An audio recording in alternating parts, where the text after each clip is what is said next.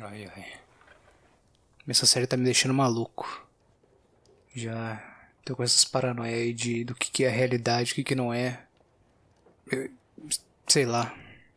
Às vezes eu penso, tipo, a gente tá aqui gravando no ginásio Sherman um cenário de um filme.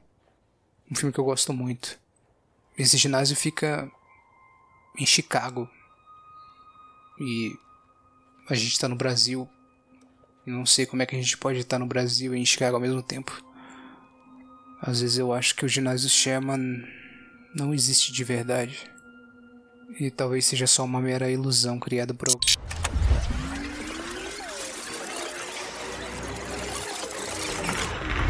Ah, o que, que eu tava falando? Ah, esquece, é.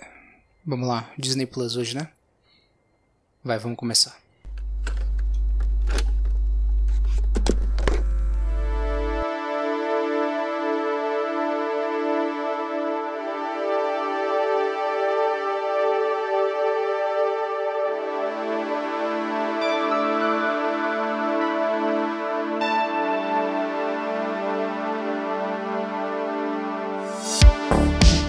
Aí estamos começando mais um The Breakfast Cast. Sejam todos muito bem-vindos ao Ginásio Sherman. Eu sou o Kenobi e estou obcecado por WandaVision. Aqui é o Tornag e quanto mais conteúdo de qualidade, melhor. I have spoken. Aqui é o Saad e stream é o meu pastor e nada me faltará.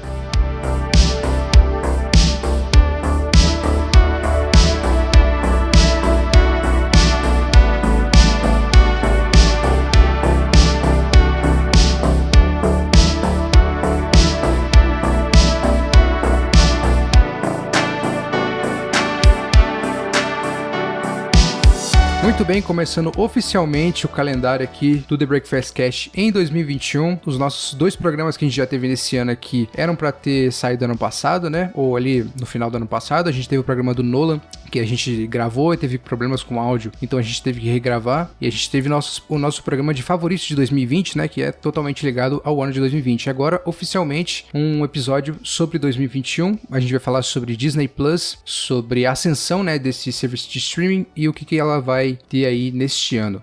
E aí, vocês estão bem? Tornag, Side? Bom, eu tô, eu tô muito bem, muito, muito tranquilo.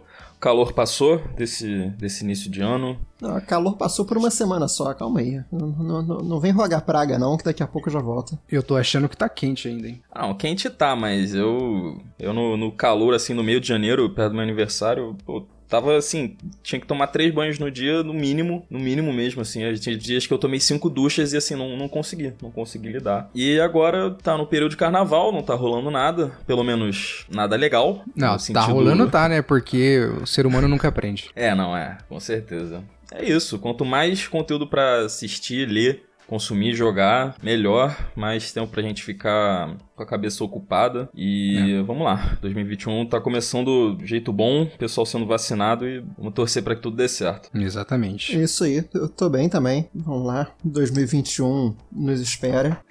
já emendando um pouco nesse bloco que a gente sempre tem, né, de falar um pouco sobre o que a gente viu na semana, já digo que teve já filme entrando na minha lista top 5 de favoritos de 2020, que não, que não estava na lista quando eu gravei o podcast, que foi Malcolm the Marie, filme da Netflix Netflix, a gente tá falando de Disney Plus hoje, mas falar um pouco da Netflix aqui, que achei o filme excepcional. São duas horas de duração, só com dois personagens. Filme sendo basicamente uma DR entre os personagens, mas você fica muito envolvido naquela história, na, nas atuações. E grande trabalho do diretor também. Eu ainda não vi esse filme, mas eu vi que tá dividindo muito o público e a crítica, né? É, é porque não é, é aquela história que não é para todo mundo, né? Um filme que um filme que se passa todo num mesmo ambiente só com dois personagens, muita gente vai achar que não tem que não consegue se prender a atenção da pessoa por tanto tempo. Uhum. Para mim prendeu com certeza. Assim.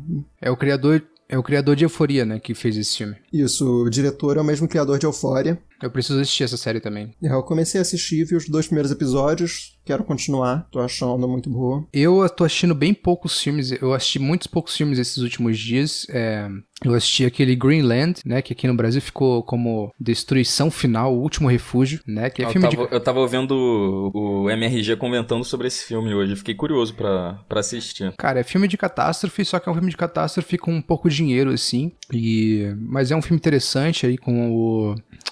Porra, como é que é o nome daquele ator de 300? É, Gerard Butler. Exatamente, ele mesmo. Um, e é um filme legal, cara. É um filme que, mesmo com pouco dinheiro, dá, ele soube, soube usar o orçamento que ele tinha. E eu acho que é um, uma boa pedida, assim. Eu acho que ele é um pouco comprido, mas ele passa relativamente rápido também. Eu acho que é um, um bom filme assim, pra, não é um filme para você pensar muito, né? É um filme, um filme simples assim que dá para passar o tempo. O trailer, o trailer, já apareceu tantas vezes nos meus anúncios do YouTube que já tô até curioso para ver realmente. A campanha de marketing deles está funcionando. Engraçado que eu, eu comentar que o que eu ouvi de pessoas falando, inclusive no próprio MRG, é que o filme ele é meio mais denso do que, do que parece ser, assim. A premissa seria de um filme ah, de catástrofe, é, ação o tempo inteiro, mas uma, é um filme que te deixa tenso o, deixa. o tempo inteiro, assim. Deixa porque a gente segue aqui uma família, né? E é, vamos dizer assim que eles passam por maus bocados, essa família, né? Porque em determinado momento da história, essa família meio que vai se separar totalmente. E você fica tenso, né? Pelos, pelos,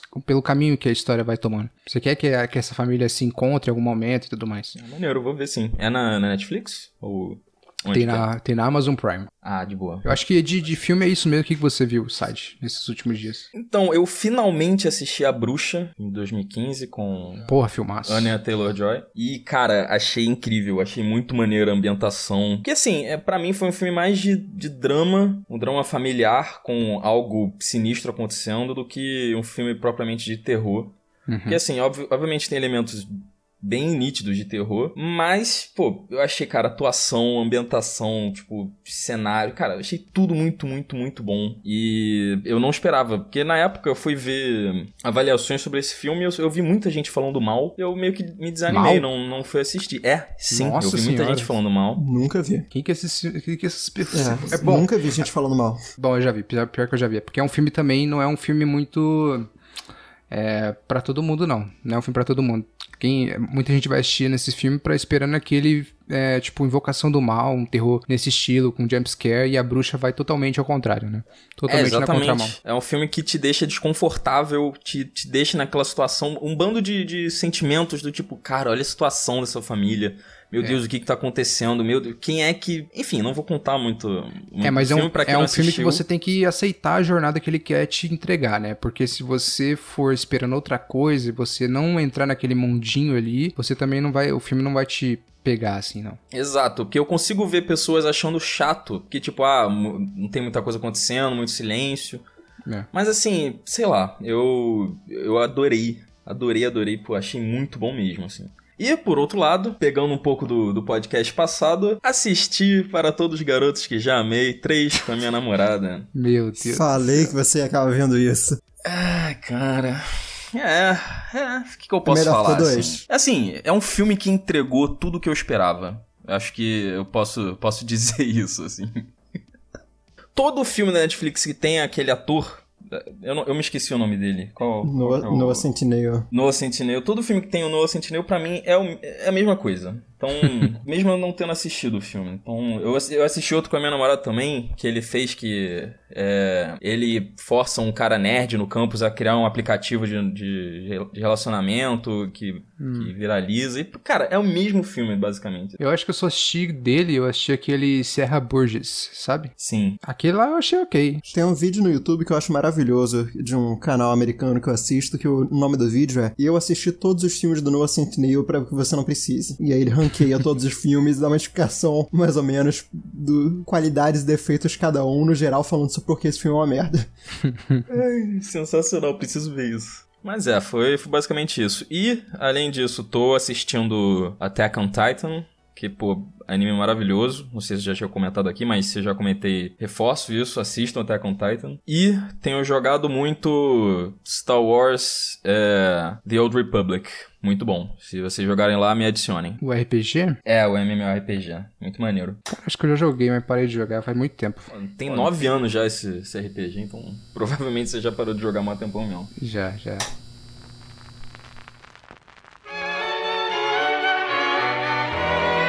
Heavenly shades of night are falling. It's twilight time. Out of the mist, your voice is calling. Tis twilight time. When purple colored curtains mark the end of day, I'll hear you, my dear, at twilight time. Deepening shadows gather splendor soon surrender the setting sun. I count the moments, darling, till you're here with me. Together at last at twilight time. Mas então, beleza, vamos lá pro papo do momento, né? O assunto do momento que é WandaVision. A gente vai falar sobre os, os lançamentos do streaming da Disney Plus nesse ano, mas vamos começar aqui, né, pelo que tá acontecendo agora, que é o WandaVision, que é o que tá realmente trazendo muita gente aí a assinar o, o streaming. E que agora, recentemente, saiu a notícia aí que é a série mais assistida do mundo agora, né? Eu ia e comentar isso agora. e vocês estão assistindo aí? O que, que vocês estão achando? Oh, a- série tá sensacional. O último episódio que lançou quando a gente tá gravando esse podcast aqui foi o sexto episódio, foi o melhor de todos até então e só tá melhorando a cada episódio. Realmente eu amo essa vibe de tá dentro de, uma série antiga, assim, e, e- e evoluindo década a década. É um sentimento meio nostálgico em relação às séries que você assistia, né?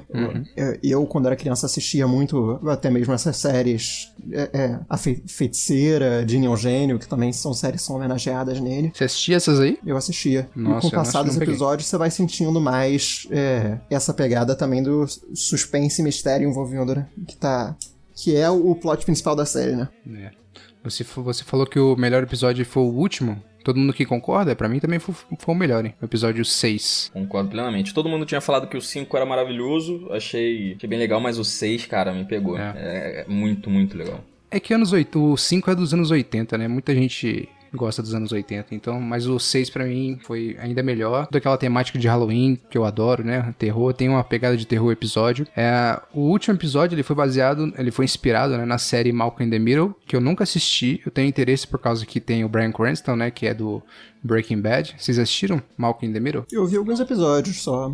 É. Aqui no Brasil, aqui no Brasil é só Malcolm, né? Que também tem, tem esse artifício aí de quebra da quarta Ah, não, já- parede. Já, Oi? vi, já vi, nossa, já vi muitos episódios, tinha esquecido que, que era essa série. Nossa, porque quando eu assisti eu não fazia ideia de quem era o Brian Cranston, então eu nunca gravei na minha cabeça que essa era a série dele. O último episódio, se você ver pela abertura, é total essa série aí, né? É, eu criança gravava essa série como sendo a série do Frank Muniz, né? Que Frank Muniz, quem que é esse? Fra- Frank Muniz que fez é, Cody Banks, agente Cody Banks, fez O agente Tim, o grande mentiroso. Agente Tim, o Grande Mentiroso, exatamente. Ele fazia várias, vários filmes que eram grandes quando a gente era criança. Pô, pra mim, é, o que definiu ele foi o grande mentiroso, assim. Eu, eu adorava o Grande, o grande Mentiroso, maravilhoso. Cara, eu não assisti nenhum desses aí que você falou. Desculpa.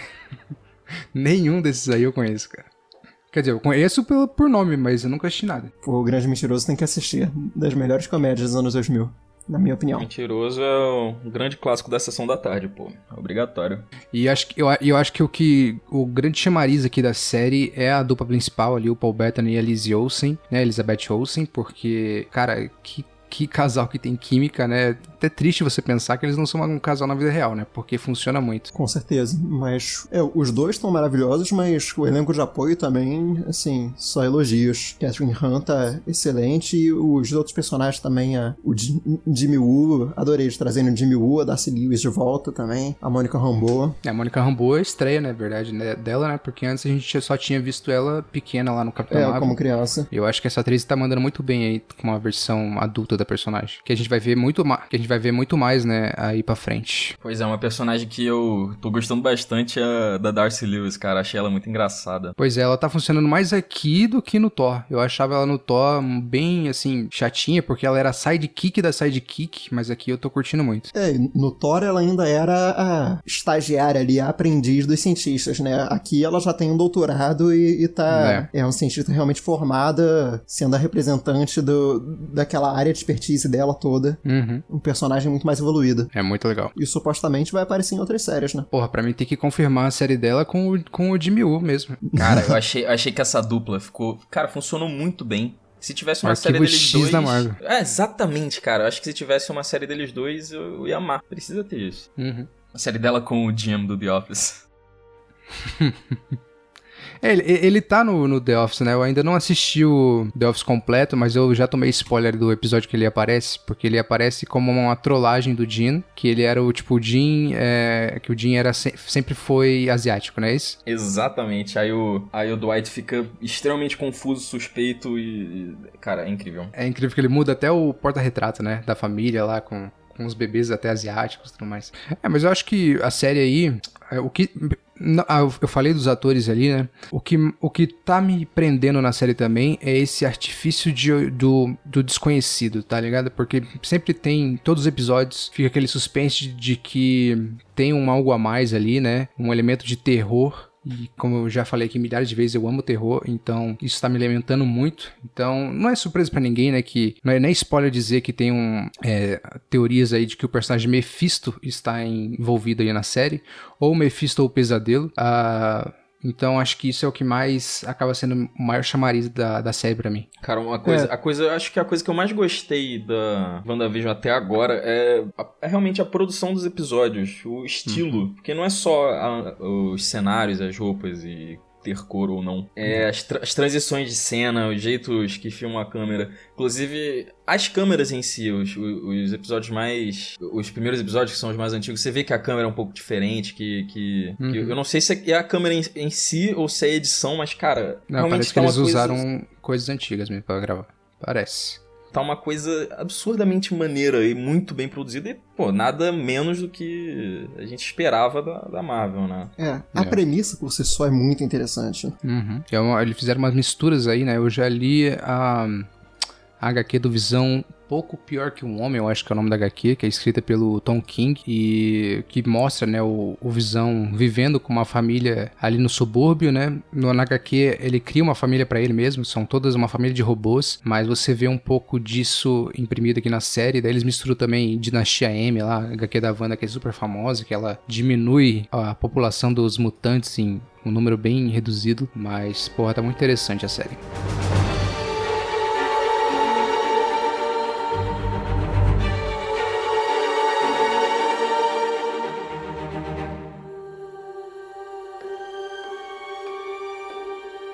Acabando o WandaVision, a gente vai ter já 19 de março o Falcão e Soldado Invernal. Hey. You ready? Hey, grab that right there. Are you ready? Oh. Is you ready? Ready. You say you ready. Oh. Whole squad ready. Ready. Is you ready? Huh? Are you ready? Ready. Is you ready? Continuando a nossa dose de Marvel aí, e vai ter o retorno também do personagem do Barão Zemo e da Sharon Carter. Achei interessante saber que eles estão voltando. É a série que vai mostrar aí quem é o novo Capitão América, apesar de estar tá óbvio, né? Porque Steve Rogers entregou pro, pro Sam Wilson, né? Mas ainda assim, eles estão. tá sendo como a série que vai definir o novo Capitão América. Já foi mostrado pelos trailers que a gente vai ter um, um, Capitão, um Capitão América escolhido pelo governo, né? Um agente americano, né? O que é interessante, vai ter essa. Eu não, não sei. Eu, a primeira vez que eu vi isso, eu tentei. Eh, me veio à cabeça se eles vão discutir alguma parada sobre racismo, sobre o Capitão América, novo Capitão América ser negro, mas eu não sei. O que vocês acham? Não, não passou pela cabeça nada disso, não, sinceramente. Eu não sei, é, acho que é muito profundo profundo pra Marvel entrar, apesar que ela já entrou em, no Pantera Negra nisso, né? Mas eu não sei. Eu, eu acho que assim, se tiver, vai ser interessante, vai ser importante. Se fizesse essa série sem é, trazer isso à tona, é, tipo, normalizando tudo, assim, ah, uma coisa super normal, então eu acharia muito maneiro também. Uhum. Sei lá, eu, tô, eu tenho altas expectativas pra essa série, acho que vai ser muito legal. Eu amo o Anthony Mack e, assim, eu, eu tô esperando, eu tô com uma expectativa muito alta. O hype tá alto, eu espero que eu não me decepcione. É, o Barão Zemo está retornando, vai ser muito interessante ver o Barão Zemo como um personagem nessa série aí, e é uma série que vai ser muito diferente da WandaVision, né? Que a WandaVision tem esse ar de sitcom barra mistério e o Falcão Soldado Invernal parece que vai ser uma série realmente de ação. É, uma, vai ser ação à moda antiga ainda, já falaram. Parece. Espero uma grande produção. Eu sei que a diretora que está responsável pela série é, já trabalhou em muitas séries famosas, Handmaid's Tale, Os Borgias, Vikings, House of Cards, Walking Dead, então, sim, é, tem alguém experiente no comando. É. E vai ser, vai ser uma série que vai ter muito aquela vibe do Capitão América 2, né? Aquela vibe meio de espionagem, que é o que mais funcionou no, no Capitão América no cinema, né? Que eles imprimiram também de novo no, no Guerra Civil. É interessante trazer o Barão Zemo aqui, porque para mim ele é um, foi um dos melhores vilões da Marvel, porque foi um vilão que ele conseguiu, né? fazer o plano dele ali, que era desmantelar os Vingadores, né? Destruir os Vingadores. E é um cara totalmente sem poderes nenhum e ele conseguiu o objetivo dele. Então, muito interessante trazer e dessa vez trazendo ele igual aos quadrinhos, né? Com a máscara lá roxa e tudo mais. É, ele tem muito mais a oferecer do que o que ele ofereceu no Capitão América 2. Ele uhum. funcionou bem no Capitão América 2, mas ele tava longe de ser o Barão Zemo que a gente 3, conhece. 3, é no 3. 3, isso, desculpa. É que você tava mencionando do 2 pela questão do, da comparação dos filmes, aí eu me confundi. Mas sim, mas no Capitão América 3 ele tá longe de ser o Barão Zemo que a gente conhece dos quadrinhos. E eu tô curioso em ver como a Sharon Carter encaixa nessa série aí. Obviamente faz sentido ela estar pela conexão dela com o Capitão América, mas tô curioso para ver se, se ela não vai ser só um personagem jogado ali, se eles conseguem desenvolver ela, porque ela é uma personagem que eu tava gostando bastante nos filmes. É, vamos. Eu, eu gosto dela, mas citando Big Brother aqui, ela é a planta, né, da Marvel aí, porque ela sempre é deixada de lado, ninguém liga muito. Mas é interessante, eu gosto da atriz, eu assisti, eu assisti uma série dela, que é uma novela, é uma, é uma série, eu já falei novela, é uma série que parece muito uma novela, que é Revenge. Eu não assisti todas as temporadas, mas era com ela, com atriz principal. E eu sempre me, me refiro a ela como a garota do Revenge, né? Mas é interessante ver ela aí de volta. E essa série, eu não sei se vocês viram, mas é, saiu uma notícia aí que ela vai ser muito talvez a parada mais violenta da Marvel. Não, não passou isso pelos trailers, mas disse que parece que não vai ser uma série que vai esconder sangue. Opa, interessante. Mas vamos esperar, né? Porque apesar que se eles irem pro lado ali do, do que foi o Guerra Civil, é... No Guerra Civil ele tem muito sangue, né, pra um filme da Marvel, assim, principalmente ali na luta final entre o Capitão América e o Homem de Ferro. É, eu sou, eu sou meio cético em relação a essa série mostrando muito sangue. Falcão voando pelo meio das montanhas, se tiver isso acompanhado de uma realmente uma dose de mais adulta na série, assim, se uhum. for algo que não tenha medo de mostrar violência num ponto de vista mais pesado, vai ser bem interessante assistir, realmente. É. Mas, mas, pô, pra mim, eu acho que se não tiver, se for que nem alguns outros filmes que. Assim, não, não precisa sair faísca que nem Power Ranger, né? Mas se for uma violência um pouco mais leve, eu não, não vou ligar, não. Porque, pô, pelo que eu vi no trailer, já não esperava isso e já fiquei feliz com o que eu vi, então. Não. Vamos ver. E ela era para ser originalmente a, a, estreia do MCU no Disney Plus, né? Acabou que botaram WandaVision na frente, mas Falcão Soldado Invernal era que ter sido a primeira. É, eles tiveram que mudar todo o planejamento, né? Por causa do, dos adiamentos. Que Viúva Negra, na verdade, era pra ter lançado antes de tudo, né? Pois é, o trailer saiu há quase um ano, né? Retorna aí, confirma pra mim. Viúva Negra não tem data de estreia ainda, né? No cinema, tá? Ele tá engavetado. Tá dizendo aqui que vai ser 29 de abril. É, mas isso são as notícias mais recentes, não, não necessariamente tá certo. Eu já vejo outra aqui falando 7 de maio no, no site do Screen Rant. É, tá, tá totalmente engavetado porque eles não querem lançar esse filme na Disney Plus, né? Eles não. É, a nossa lista aqui que a gente fez de séries e filmes no Disney Plus, na verdade, pode acabar tendo muitas coisas adicionadas, porque tem muita coisa que no momento tá planejado de lançar apenas nas salas de cinema, mas que eventualmente pode acabar lançando no Disney Plus, porque, enfim, planos têm que mudar dadas as, dadas as condições atuais do mundo. Exatamente. Parte então aqui para um, uma série que vai estrear em maio de 2021, que é a Loki. Vai ser logo após que o Soldado Invernal acabar, né? O Falcão Soldado Invernal acabar. Isso, exatamente. E é uma série que, assim, pelo trailer, eu não consegui identificar muito bem qual vai ser o, o estilo, assim, se vai ser uma coisa um pouco mais investigativa, o que eu imagino que não vai ser, mas se vai ser pura ação, se vai ser. Porque assim, cara, depois de WandaVision, eu não consigo mais esperar alguma coisa, eu não consigo mais definir o que vai ser uma série saindo do, do Disney Plus. E eu fiquei um pouco confuso no trailer. Não confuso no sentido ruim, mas eu fiquei, cara, o que, que, que, que tá acontecendo aí? Que a premissa toda do Loki fugindo naquela cena, aquela confusão toda do, do Ultimato, e começando a série a partir daí é muito maneiro. Eu já tinha pensado nisso. Muita, eu não, né? Muita gente já tinha pensado muito como seria uma, uma realidade a partir desse momento. E agora eu tô muito curioso, muito confuso e tô numa expectativa boa. Eu acho que vai vir uma série muito boa. É, Cara, a série vai ser um policial, né? De- É, pelo trailer apare- aparenta-se sobre isso. E vai ser uma série que vai mexer muito com teorias da conspiração, né?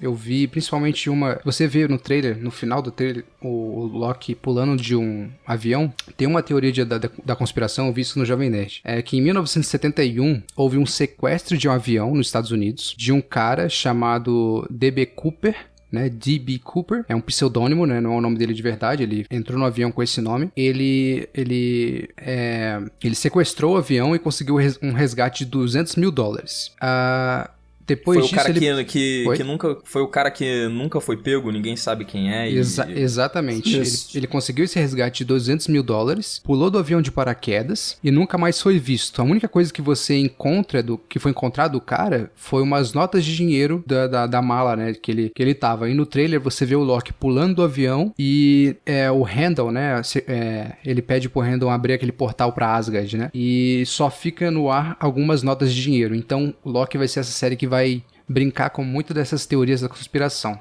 E você tem um monte de retrato falado sobre esse D.B. Cooper aí, é bem interessante. Isso que tá me chamando mais atenção pela série. Então, eu senti essa vibe um pouco. Não é, não é de investigação, né? É Uma, uma, uma vibe um pouco mais misteriosa e fiquei confuso pra ver qual que é a linha entre ação e, e esses mistérios, assim. Uhum. E, pô, outro ponto muito maneiro, Owen Wilson, ficando, ficando mais, um pouco mais velho, pô. Ach- Achei maneiro a aparição dele no trailer. Quero ver, quero ver se ele tem um papel importante na série. Parece que o personagem dele vai estar num cargo de gestão, né? É, dentro da organização temporal da qual o Loki vai estar fazendo parte. Uhum. E, a E mistura tem dos humores aí, né?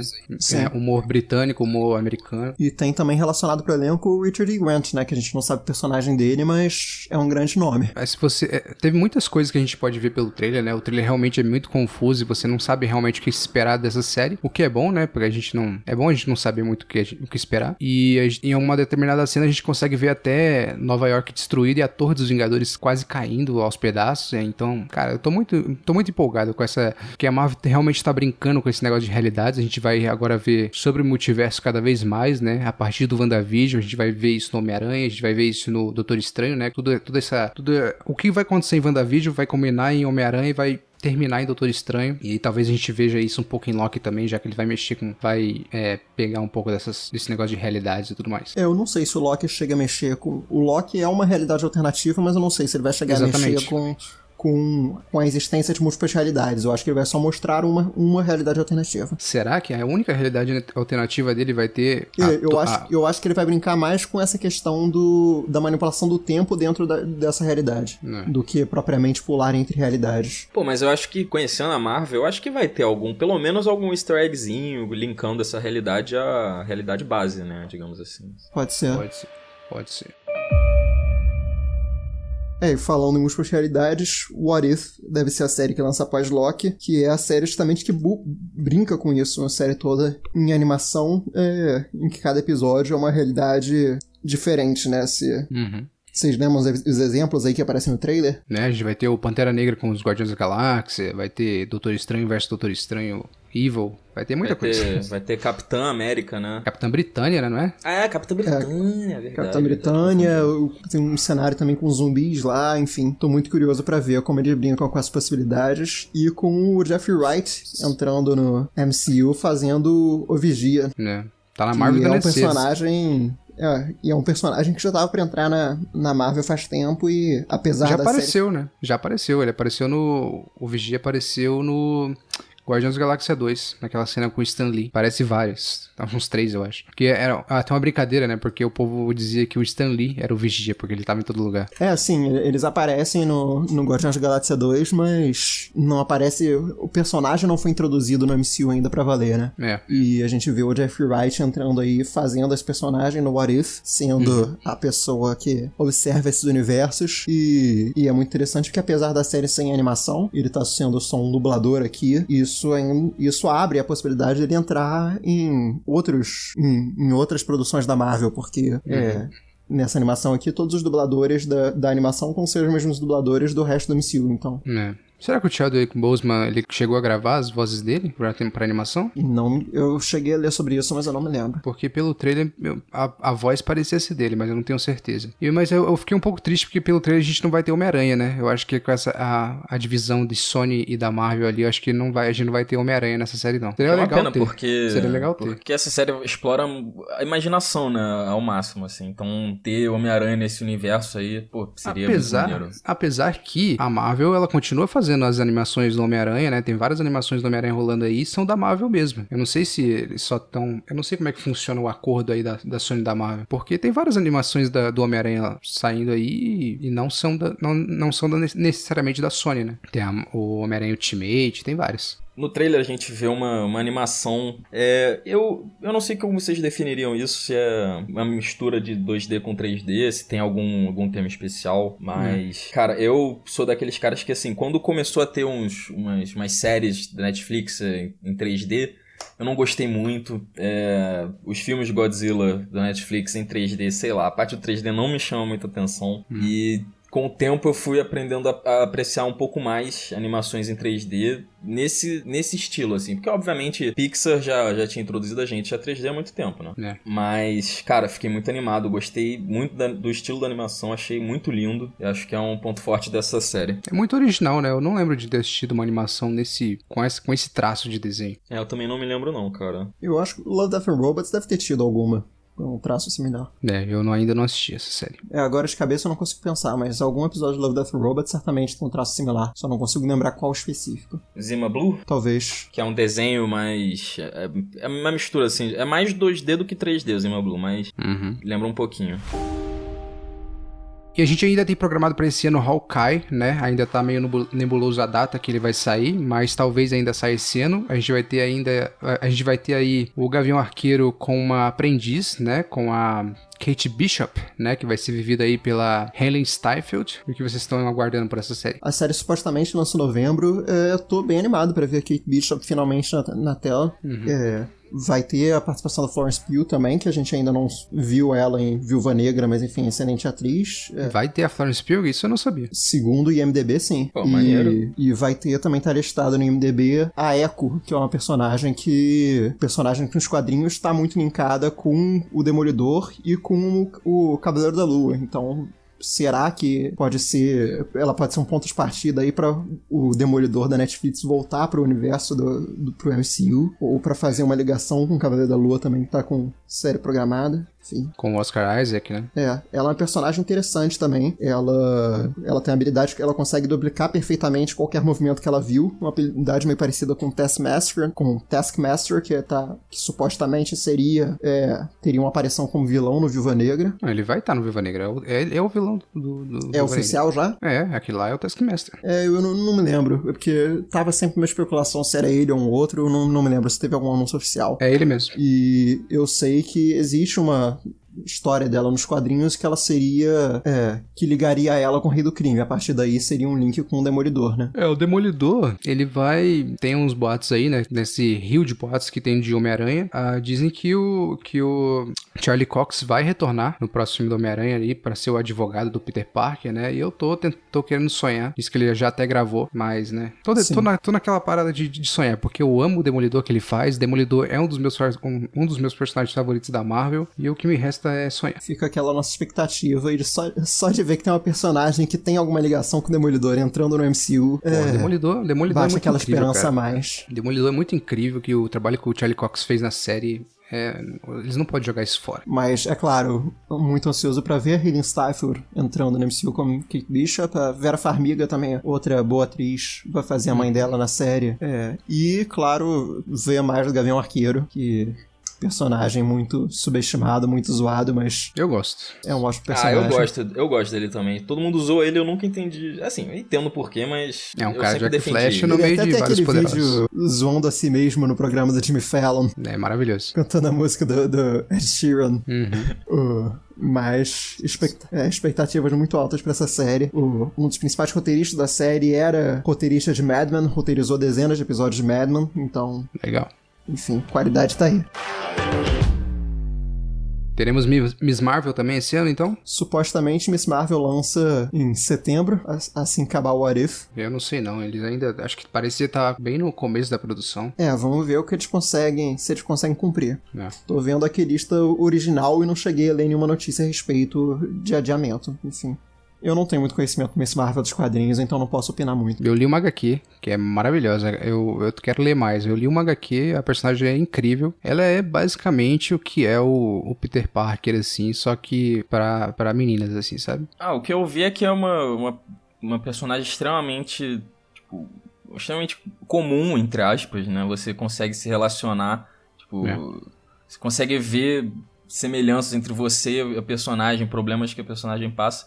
E é uma, uma heroína bem nova, né? Então, é, tá aí pra pegar um público novo, a próxima geração, porque, cara, é, meu primo de, de 10 anos já, já meio que não, não tá ligado no primeiro Vingadores, assim. Tipo, eu, pô, calma aí, cara, que isso, não faz tanto tempo assim não. Mas, é, é sempre bom ter personagens novos entrando na. é, indo pras telas Uhum. e conquistando pessoas novas.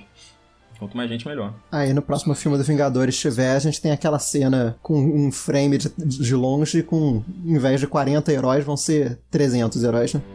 Nossa senhora.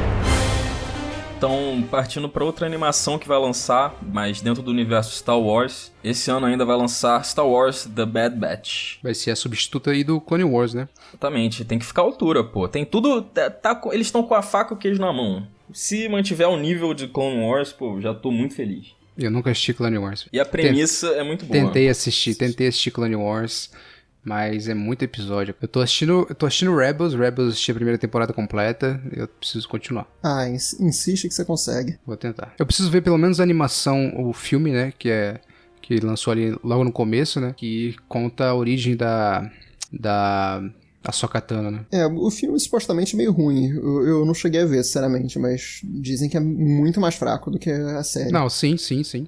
Porque o filme, na verdade, ele é uma junção de episódios, né? Que o George Lucas viu, achou incrível, falou: a gente tem que lançar isso no cinema. Daí eles juntaram e lançaram no cinema. Nossa, cara, Jo- George Lucas e suas ideias, meu Deus do céu. Cara, a ideia foi ruim, mas rendeu. Porque o, o filme, o- a animação não custou quase nada pra fazer e fez um sucesso o filme, assim. Então, ele, ele tem umas ideias doidas, mas acaba que, dando, que dá certo. Porque deu dinheiro. Enfim, mas Star Wars tá com tudo, produção da Disney Plus. É, as animações têm sido excelentes. Tanto Clone Wars quanto o Rebels. E esse aí, o Bad Bad, vai, vai ter a Mei Na Wen aparecendo, né? Como Fennec Shand. Personagem que ela faz no Mandalorian. É, e fechando o ano, a gente vai ter o The Book of the Boba Fett, né? Que foi a série ali anunciada no final do segunda temporada de The Mandalorian, né? E finalmente a gente vai ter essa, esse arco do personagem que muitos fãs pediam, né? Que eles não, ninguém- o povo não queria aceitar que Boba Fett morreu sendo devorado por aquele Sarlacc lá no, no Star Wars, a, o Retorno de Jedi. Pô, Então, cara, tudo, tudo bem que É. o Boba Fett é um personagem controverso, mas morrer daquele jeito, pelo amor de Deus, cara. Que morte ridícula. Cara, fico muito feliz que ele não morreu ali. É porque era um personagem que tinha um visual muito à frente do seu tempo, né? Então ele, ele acabou ele acabou tendo muitos fãs. Houve toda uma mitologia criada em volta dele nos quadrinhos, né? Porque nos quadrinhos é ele esse personagem absurdamente foda, assim, que realmente faz você querer ver ele sendo isso na telona também. É. Mas a gente não sabe ao certo ainda o que, que vai ser esse The Book of Boba Fett, se vai ser mostrando... Eu achei estranhíssimo esse nome. Eu achei muito estranho esse nome, The Book of the Boba Fett. Tanto que saiu, tanto apareceu aquele nome no final de The Mandalorian, não sabia, vai lançar um livro ou vai lançar uma série sobre isso, né? Mas enfim. É, pra mim tinha ficado claro que era uma série. pois é, eu, eu fiquei meio perdido, mas ok. O que fica na dúvida é se vai ser uma série se passando no, no presente, assim, em relação ao, ao momento em que ele tá em Mandalorian, Eu acho que é isso. ou se vai ser eles, em, em parte ou, ou na totalidade, eles se lembrando do passado, se lembrando de como ele se salvou. Pode ter uns flashbacks, né? É, porque esse nome da Book of Boba Fett pode insinuar também um pouco é, ele é, reminiscing, não sei como é a palavra em português pra isso, mas Será que vai, vai ser uma série fechada ou vai ter mais temporadas? ah, com certeza eles vão dar um jeito de ter mais temporadas. É, depende do sucesso, né? E se tratando de Boba Fett, vai ter. Depois vai ter The Book of Jungle Fett. Nossa senhora, Deus me livre. Não, não. Deus me livre. Não, aí já é demais. Já é demais. Acredito em John Favreau e Dave Filoni, então tenho expectativas altíssimas para The Book of Boba Fett, apesar de não saber muito bem sobre o que vai se tratar. É. Depois dessas duas temporadas de Mandalorian, eu confio 100% neles pra fazer qualquer coisa relacionada a Star Wars. É. Cara, E acabou- Mandalorian salvou o meu espírito, tipo, infantil de gostar de Star Wars, assim. Eu já tava desesperançoso de, de ter alguma coisa boa de Star Wars. Ulti- A última coisa boa que eu tinha visto de Star Wars era o Rogue One. Pelo menos pra mim, eu gostei de Rogue One, assim. Muita gente não gostou, mas eu, eu achei maneiro. Só que, cara, Eu gosto. Mandalorian resgatou... Re- Mandalorian resgatou a chama que tava apagada, assim, dentro de mim, nesse quesito. Eu não sei de muita gente não gostou de Rogue One, não. Rogue One, pra mim, até onde eu sei, é, é o que todo mundo concorda que foi bom do. Não, eu já, eu já vi gente que não gosta de Rogue One. É, pelos problemas que eu também concordo, que é Rogue One, ele tem muito personagem e, e acaba que é muito personagem pra você se... Como é que eu posso dizer? Ah, é muito personagem eu não consigo me importar com todos os personagens, entendeu? Então, eu, eu amo Rogue One, mas assim, o- os personagens que eu me importo no filme é um robô e o, e o, e o personagem do Donnie Yen, e só. Assim, eu, na minha opinião, é aquele tipo de filme é, que nem Dunkirk que a gente comentou. Aquele tipo de filme que Ah, o que importa são os acontecimentos. o que importa são os acontecimentos. Porque, cara, não dá pra aprofundar tantos personagens em, em um filme só. Então, assim, o fato que tá acontecendo ali na batalha entre a República é, o Império e, tipo, a batalha todos os rebeldes, o que acontece, a cena final. Pô, aquilo tudo ali pra mim, pô, valeu. Não precisou aprofundar personagem, que pra mim perfeito. Em parte eu concordo, em parte eu tô feliz pra caramba que vai ter uma série aprofundando nos personagens, série de espionagem da. Mas essa não é 2021. É, isso a gente deixa pra depois. Não, e falando de Star Wars também, foi confirmado que as- a trilogia do Ryan Johnson, né? Ela ainda tá nos planos da Disney. Ela parecia tá- ter, ter sido deixada de lado, mas ela ainda tá nos planos. Eu fico muito feliz, porque o, o ele falou aí que a última coisa que ele viu, que ele realmente gostou, foi Rogue One, mas a última coisa que eu vi que eu gostei aí no, nos filmes foi o The Last Jedi, que eu amo esse filme, eu acho que é um dos melhores filmes de Star Wars que tem. E eu tô esperando muito por essa trilogia aí do, do Ryan Johnson. Eu, eu acho que o Último Jedi é. Realmente, não, sem sombra de dúvidas, é o melhor filme da trilogia. Mas eu acho que tava. É, é um sanduíche. é, tipo, assim, não tem como, pô, o sanduíche ficar bom só com recheio bom e os, e os pães sendo ruins, sabe, pô. Filme 7 e o 9 são ruins, pô, aí não tem jeito, pô. Porra, eu não acho o 7 ruim, não. O 7 é bom, o 7 é bom. legal. O 7 é bacana. Ele serviu pra introduzir, introduziu bons personagens. Ele fez um Ctrl-C, Ctrl-V e fez um Ctrl-C, Ctrl-V. Mas introduziu bem os personagens, deu ali o caminho. Daí Ryan Johnson, ele quis fazer do jeito dele, pra mim, um jeito certo, porque ele... O jeito que o J.J. Abrams tinha deixado, é, tava tudo pra ser igualzinho à trilogia clássica, né? Tava tudo pra ser igualzinho aquilo lá. O Ryan Johnson só levou pra outro caminho. E daí deu toda aquela confusão, e daí o J.J. Abrams foi tentar fazer, sei lá, virou uma lambança. Pra mim, o, o- essa trilogia acabou, na verdade, em uma duologia que acabou em The Last Jedi e o último filme não existe. O último filme é um, é um surto coletivo, assim. É. Mas me surpreende você falar que acha o Rogue One polêmico, coisa assim, que realmente de tudo que eu vejo, o Rogue One, assim, pós-trilogia original, eu nunca vi um filme de Star Wars é, ser tão é, é, unânime entre os fãs de, de que é maravilhoso. Eu acho que tem mais gente que gosta do que gente que não gosta, mas tem gente que não gosta. Por esse artifício que eu falei dos muitos personagens pra, pra abordar, que é uma crítica que eu concordo. Por, por exemplo, eu não, não lembro o nome de todo mundo do- dos personagens de, Rogue- de Rogue One, entendeu? Então eu acho, eu acho isso um problema. É, eu não acho problema nenhum. Enfim, vamos pro próximo. Tipo, é tipo, qual que é o nome do personagem do Riz Ahmed? É, não me lembro. Viu? Viu? Não, mas, Foda, é mas muito- eu não tô duvidando da. da... Mas é- eu, eu acho um problema, porque ele faz parte do, do- dos personagens principais ali do Rogue Não, One. você não precisa se lembrar de- do, do nome de todo mundo, cara. Você precisa se lembrar da história. Preciso que nem eu lembro de, do Paul Dameron, eu lembro do Finn, eu lembro da Rey. Você sente, a, você sente essa necessidade de, de se ligar aos personagens que, que eu não entendo. Enfim. Cara, oxi, o cinema é isso, cara. Cinema não é só personagem, cara. Tem tanta, É, sim. tanta coisa a mais no cinema do que só o personagem. Eu, eu tô tendo flashbacks do podcast de Nolan. Pois é. Aí. Não, o, o, o Tornag tava reclamando no, no programa anterior que ele assistiu um filme que só tinha paisagem, não tinha personagem. Que, eu não. Não, pera aí. Você tá mudando completamente o que eu falei. É um filme que nada acontece, que é só pôr numa foto ali com uma pessoa falando uma frase a cada um. um sem minuto. personagem. Sem personagem. E quando que eu disse que o problema do filme é que não tem personagem? Disse indiretamente. Não. Você, você tá querendo botar palavras na minha boca aí. Vamos não tô colocando nada. Mas enfim, vamos lá pro próximo. É, falar brevemente aqui só porque é pizza, então temos que falar, né? Vamos ter uma série chamada Monsters at Work, lançada no Disney Plus esse ano, que é uma série do Monstro S.A. mostrando o- os monstros Monstro S.A. ali na, naquela rotina de trabalho deles. Eu- na verdade, eu não sei se é isso a série. É. A série é a continuação do filme. É, mostra o, a vida dos monstros lá agora sem assustar as crianças, mas sim fazendo elas rirem. Hum, É meio que como se fosse a continuação mesmo do, do Monstros S.A. original. eu tenho zero vontade de assistir.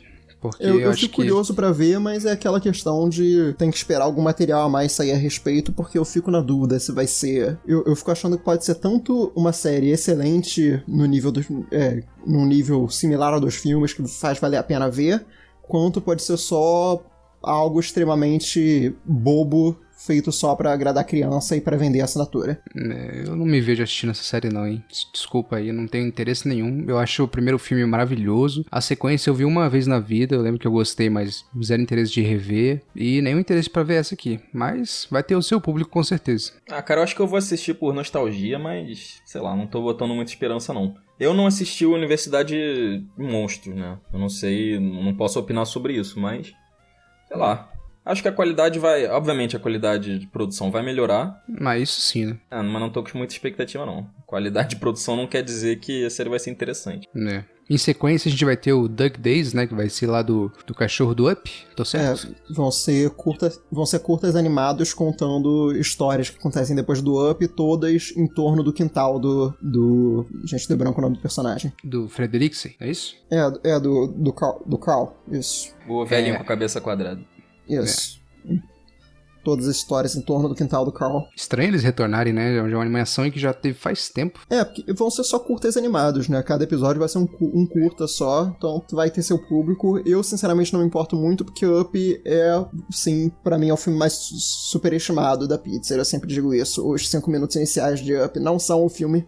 Todo mundo sempre fala do filme como sendo aquele, como falando aqueles cinco primeiros minutos. Eu acho que o nível cai muito depois. Não, eu acho. É, é um bom legal. filme, mas não acho uma maravilha. É Não, aquele eu tipo de filme que é bonito de se ver, mas não é tão interessante assim pra te prender, sabe? Não, eu Sempre- acho muito bom esse filme. Eu acho muito bom. Eu acho que as pessoas.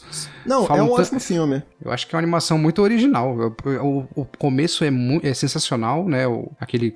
Dá pra você separar aquilo ali em um curta, mas eu acho que é só uma introdução muito boa do que, que a gente vai ver. É, é a melhor parte do filme, com certeza.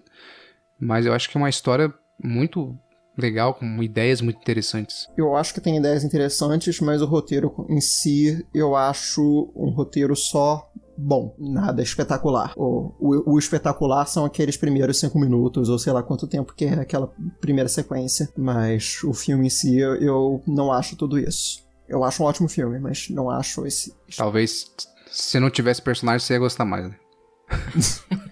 Ah, vai ficar com essa mania você. Vai lá, Inside Pixar, o próximo aí. É, e aqui o que eu realmente tô animado de ver da Pixar esse ano, que é o Inside Picture, que é uma série documental mostrando como é a pizza por dentro.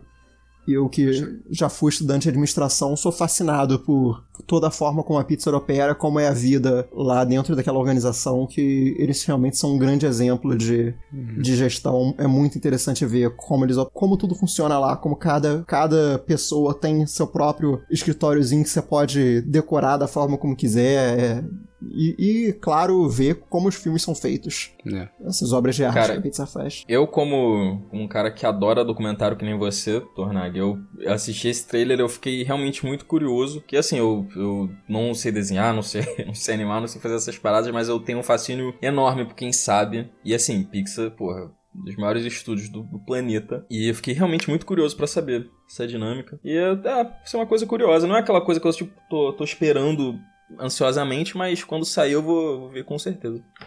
Uhum. Eu tenho muita vontade de conhecer a Pixar. A, a, empresa em si, sabe? É, esse é um sonho, sonho de vida, realmente. Mas não é muito fácil de acontecer. Eu já vi alguns vídeos das pessoas visitando lá, é muito incrível. É um lugar que você olha assim, putz, eu queria trabalhar aqui. Isso. Vamos passar pra Disney? É, o Disney Animation Studios, que na verdade a gente só tem um título aqui, que é o filme Raya e o Último Dragão. Caro que vai, vai, vai ser pra assistir 69 pila pra assistir a mais do que a, né? Você tem que assinar a Disney Plus e mais 69 reais.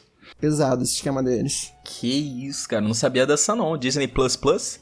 É, Disney É, Plus o Plus. mesmo esquema que eles fizeram com Mulan. Deus me livre, Pô, prefiro. cara, eu, eu ia comentar assim, porra, me animei muito, porque, cara, esse trailer parece muito legal, muito bonito. As paisagens realmente me chamaram muita atenção. História maneira. Aparentemente, né? Me Só parece que, uma mistura pô, de Mulan, Kung Fu Panda. Parece muito legal. É, me, me deu essa vibe de Kung Fu Panda também. Kung Fu Panda me lembrou bastante. assim. Mas, pô, 60... Nossa, que isso, cara. Fiquei indignado agora. Tá. Muito mais caro que o cinema. É, não, eu não vou pagar os 69, mas com certeza vou. Quero ver o filme quando for possível ver por sem É. esse preço abusivo. Pô, o que ele me lembrou, na verdade, não foi nem de Mulan nem de Kung Fu Panda, mas do próprio Moana, apesar de que é do mesmo estúdio, é, apesar de ser totalmente diferente, assim, É, porque é uma. É, é. mas a, a personagem passou a mesma vibe, assim, ser essa personagem protagonista que independente e, e guerreira. É, é interessante, eu gostei do trailer, eu tô, tô empolgado pra ver. É, e o Disney Animation tem acertado, né? Não, não, vi, não vi o Frozen 2, mas sequências não contam. sequências não dá pra contar muito, né? Sequência é Cash Grab. né. Não sou muito fã de Frozen também. Ah, também não, cara. Pra mim, Ah, eu, eu é não tinha assistido Frozen e eu já tinha ouvido Let It Go um milhão de vezes, assim. Então, eu meio que tava com aquela, aquela Frozen é um filme negação bom de com uma trilha sonora espetacular. Esse é o negócio. É. Não, não, não é um filme espetacular. Moana, por outro lado, já. Eu já não gosto de Moana também, não. Acho bem fraquinho. Moana é excepcional, cara. Cara, eu acho Moana muito bom. Acho muito legal. Eu acho, eu gosto, amo a trilha sonora de Moana, mas o filme, quando eu assisti, eu assisti muito depois que lançou, muito do hype, do, do hype ter acabado. E eu assisti, achei visualmente incrível, mas a historinha não me pegou muito, não. Eu assisti uma vez, não tenho vontade de assistir de novo, não. A personagem é interessante, mas é isso. Acho a história maravilhosa. Eu acho que da- das animações aí da, da Disney, de, de. Não sei se Moana é uma princesa, mas. é, acho que a que eu mais gostei de assistir, que eu acho que ainda tava, pegou um pouco da minha infância, não lembro quando ela lançou, foi o Enrolados. Eu acho que essa foi a animação que eu mais curti. É, é boa. É no final da, da minha infância ali, então eu assisti muito. Nossa, enrolado já faz 11 anos, meu Deus. Faz 11 meus, Júlio. Exatamente. Eu tinha o quê? 12? 13? Por aí. É, e outras produções aqui também listamos aqui que não são Marvel, Star Wars, etc. Porque a Disney não é só também essas grandes. A Disney não é apenas essas grandes marcas também, né? O Star Wars, Marvel, Pizza, Disney Animation são grandes estúdios que, que eles têm lá dentro trabalhando em, em grandes produções para isso, mas também existem várias outras produções eh, de qualidade, até marcas boas, mas que, enfim, existem outros conteúdos além da- só desses universos pequenos. Com certeza. É, bom, um que vai lançar, que já até saiu o trailer aqui no- agora no Super Bowl, The Mighty Ducks Game Changers, a série que é a sequência do Mighty Ducks, é, que é um clássico dos filmes de, de esportes, né? O técnico que assume um time de hockey fracassado. Esse que é o com o, com o Emílio Esteves? Acho que sim, sim. É, eu nunca assisti. Conheço que é. Eu sei que é, que é bem reconhecido, que é, que é um clássico, mas eu nunca assisti. Eu vi o filme várias vezes quando eu era pequeno, ele não tá muito fresco na minha cabeça. Mas adorei o trailer do, da série que trailer apareceu no Super Bowl e tô muito ansioso pra ver. É, eu, eu, acho que eu não assisti o The Mighty Ducks original. Algo, assim, eu, eu olhando imagens assim, tem uma leve lembrança, devo ter assistido quando era muito molequinho, não me lembro. Mas, ah, cara, parece ser interessante com o nível de produção que a Disney tá tendo. Acho que pode dar certo sim. Aquela história meio, meio clichêzinha, né? Mas acho que tem tudo pra ser divertido. Uhum. Sim. Outro aqui Sim. que eu listei só porque acho que é um título que pode interessar algumas pessoas. É, peraí que minha pronúncia vai... Doug Kamealo- Kamealoha MD, que é a série que eles vão fazer, vai lançar agora esse ano, que é essencialmente como se fosse Doug Hauser, só com a protagonista sendo uma garota de 16 anos no Havaí. Para quem não conhece, conhece, Doug Hauser MD é uma série que tinha nos anos... Deixa eu, deixa eu ver certinho aqui Final, de, final dos anos, nos anos 80. 90, que foi a série que foi a- o, o grande trabalho do Neil Patrick Harris é, Hum, quando ele era pequeno, que ele, ele ficou conhecido por fazer o Doug Hauser, que era um- uma criança que era um médico genial. Ah, entendi. Ah, agora me toquei qual que série que é. Doug Hauser era uma série médica famosa no- na qual o protagonista era uma criança que, que era um médico genial. E agora, enfim, o Disney Plus vai fazer essa série nova que é pegando é, uma premissa semelhante, mas com sendo uma garota de 16 anos no Havaí. Eu não sei se eu vou ver, vai depender da como tiver a qualidade, como tiver né, o quão bem estiver falada, mas enfim, interessante, pode ser que alguém se interesse. Uhum. É, outra produção, essa que eu tô muito ansioso pra ver, é A Misteriosa Sociedade Benedict, uma outra série que eles estão fazendo agora esse ano, que é baseada num livro YA que tá na minha estante há um bom tempo. Eu comecei a ler hoje, na verdade, pra ter um pouco mais o que falar aqui a respeito e já devorei, já tô devorando, já li um quarto dele. É, ela tem uma premissa um pouco similar com Umbrella Academy, mas não exatamente. Não, são órfãos que são recrutados para essa misteriosa sociedade é, para ajudar a salvar o mundo, mas eles não têm superpoderes, eles são uma pesso- pessoas mais. são apenas é, crianças de 11 anos que são especiais de alguma forma. É, ele tem uma pegada muito mais parecida com o Desventuras em série nesse aspecto. São mais crianças que apresentam uma capacidade lógica muito à frente do, do seu tempo, algo assim. Legal. Bem interessante. É, ele tem uma pegada bem famosa, bem parecida com Desventuras em série no tom, assim, no, no tom da história. Enfim, tô bem, bem interessado em ver como é que vai ficar a série. Tô adorando o livro. Não tava sabendo, não conhecia também o livro, mas agora me interessei. É, eu também, mesma coisa. Já até vi aqui que tem vários livros, né, do... É uma trilogia, eu acredito. Eu tenho, eu tava com o primeiro na minha estante há muitos anos, nunca tinha parado pra ler, sempre na fila, mas como eu não tava tanto no ritmo da leitura, sem pegar ele. E, enfim, hoje eu peguei e saí devorando, realmente, já li umas 100, 100 páginas em algumas horas. Essa aqui, essa próxima eu listei mais porque eu sei que é um título que pode atrair algumas pessoas, que é Turning Root, ou Turning Hook, não sei como se fala certo, acho que é Root. É, é uma série que é um reboot barra sequência do filme Uma Dupla Quase Perfeita, que é um filme de 89 com Tom Hanks. Que é um filme que eu nunca assisti, mas imagino que existam muitos... Tem tanto filme de, de cachorro da sessão da tarde, cara. Talvez eu tenha assistido, talvez não. Eu imagino que existam muitos fãs do filme, por isso eu tô listando ela aqui. O Tom Hanks não tá envolvido nesse, nessa série. Vai, vai ser uma história é, acompanhando. Acredito que o personagem que é filho do Tom Hanks Sempre assim. vai ser feito pelo Josh Peck. É, que vai, é um. Essencialmente é uma comédia com um agente. O, ele, o Josh Peck vai ser um agente do FBI que recebe um cachorro como dupla. E aí ele inicialmente. é, não querendo Pô, ter um cachorro de dupla, mas aí, enfim. Aquela história de, de série, filme de cachorro que vai começar a criar uma relação com o cachorro. Pô, eles tinham que ter chamado o filho do Tom Hanks de verdade, o Colin Hanks, que é a cara do Tom Hanks. Já começaram errado, mas ok.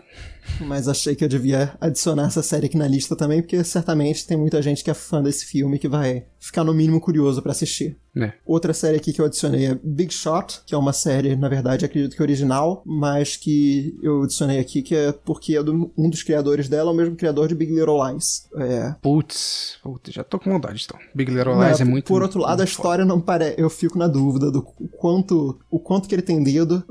enfim, tem dois showrunners da série. Um deles é o criador de Big Little Lies. O outro é um cara que já trabalhou em várias séries boas, como Arrested Development, Eu a Patroa as Crianças, essa animação da Harley Quinn, mas que também trabalhou em algumas séries bem ruins que tiveram recentemente. O Big Little Lies, ele é, ele é muito reconhecido pelo trabalho que, que as mulheres do, né, as atrizes também tiveram, né, que elas também são produtoras. Mas fico torcendo para que o criador de Big Little Lies tenha bastante dedo nessa série. A história é um. O, vai ser protagonizada pelo John Stamos, e a história é um técnico de basquete com problemas temperamentais que é demitido e tem que aceitar tra- um trabalho como técnico de uma escola privada de elite só pra garotas. O- é, o- a premissa parece meio boba, mas, enfim, protagonizada pelo John Stamos, que é um grande nome, e, o que me interessei mais, além do, do showrunner, é que a Yvette Nicole Brown tá no elenco, que é atriz famosa tanto pelo seu trabalho em Drake and Josh, com, como a Helen, né, quanto seu trabalho em- em- mais ainda em Community.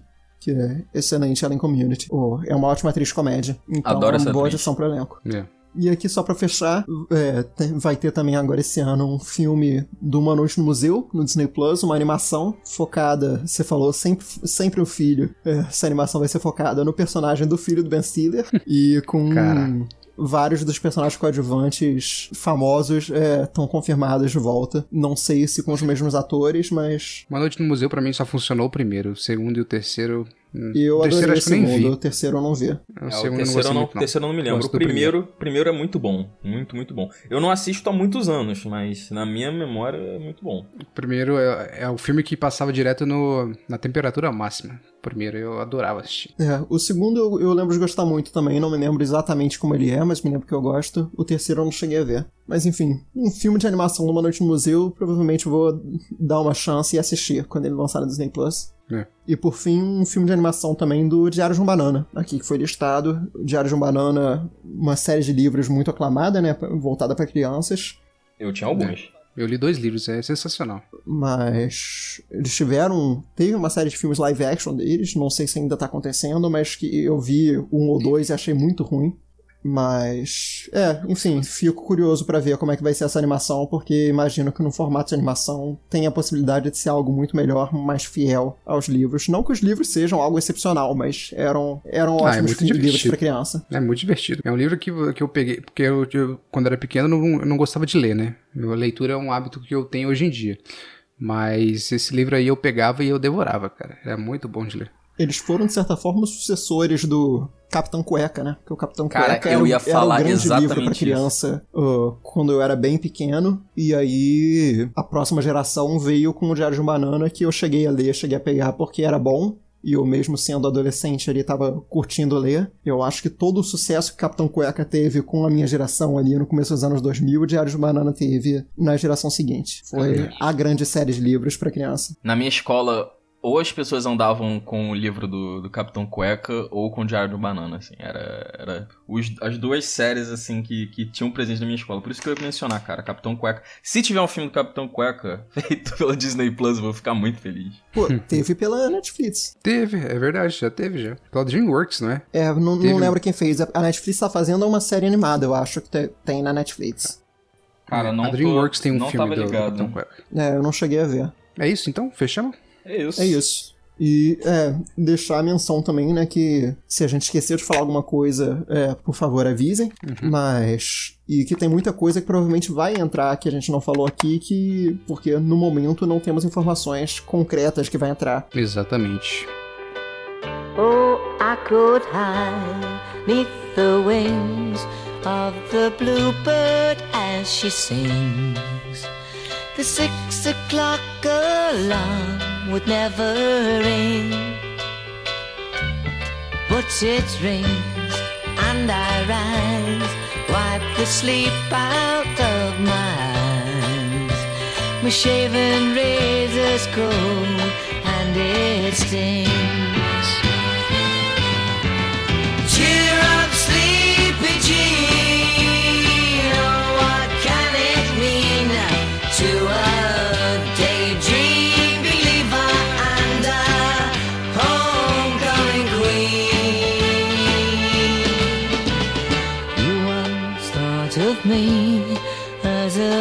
A white knight on his steed. Now you know how happy I can be. Oh, and our good time starts and ends without dollar one to spend. But how much, baby, do we really